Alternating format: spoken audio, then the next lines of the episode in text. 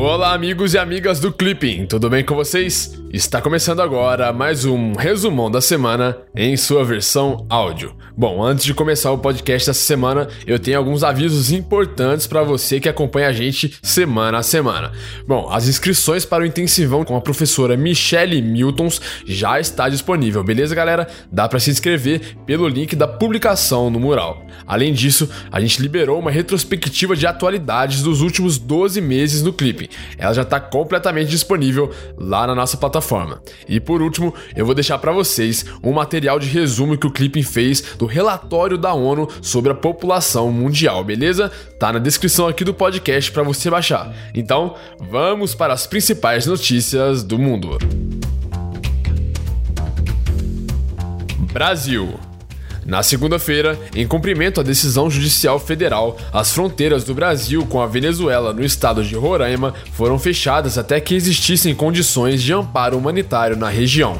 Ainda na segunda-feira, a ministra do Supremo Tribunal Federal, o STF, Rosa Weber, negou o pedido de Roraima para o fechamento temporário das fronteiras.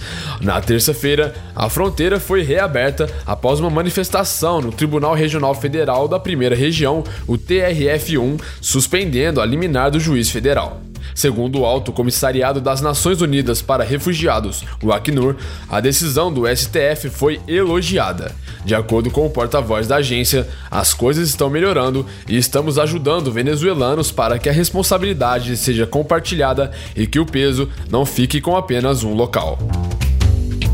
Irã e questão nuclear.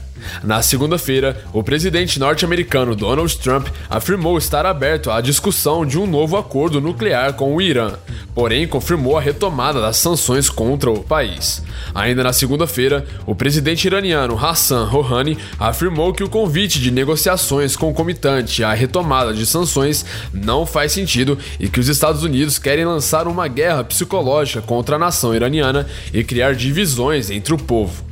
Na terça-feira, a Comissão Europeia anunciou a ativação da lei de bloqueio para evitar os efeitos das sanções norte-americanas sobre as empresas europeias, de modo a garantir a continuidade dos negócios com o Irã.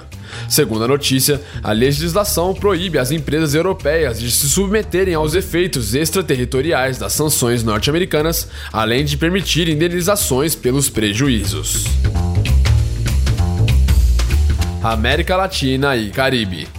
No sábado, o presidente venezuelano Nicolás Maduro teria sofrido um suposto atentado enquanto discursava quando dois drones carregados com explosivos teriam sobrevoado em sua direção.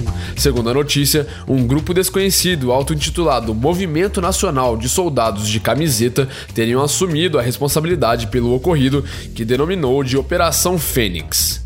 Na terça-feira, tomou posse o novo presidente da Colômbia, Ivan Duque. Segundo as notícias, Duque teria afirmado sua intenção de corrigir supostas falhas no acordo de paz com as Forças Armadas Revolucionárias da Colômbia, as FARC, para garantir que as vítimas obtenham a verdade, justiça proporcional e reparações e não repetições. Na quarta-feira, a chancelaria colombiana divulgou uma carta da ex-ministra das Relações Exteriores, Maria Angel Holguín, reconhecendo a Palestina como um Estado livre, independente e soberano. De acordo com a notícia, a carta teria sido assinada na última sexta-feira, antes da posse de Duque, porém deverá ser revisada.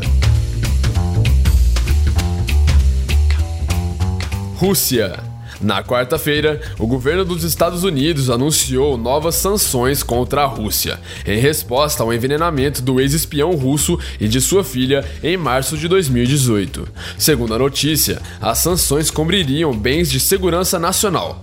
Na quinta-feira, o Kremlin afirmou que as sanções seriam absolutamente inaceitáveis e ilegais, além de anunciar o estudo de medidas retaliatórias. Oriente Médio.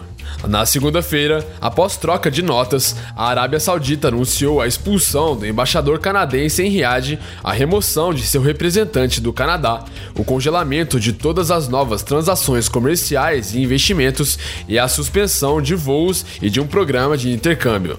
Segundo as notícias, as medidas foram tomadas após o Canadá ter pedido a libertação de uma ativista saudista pelos direitos das mulheres.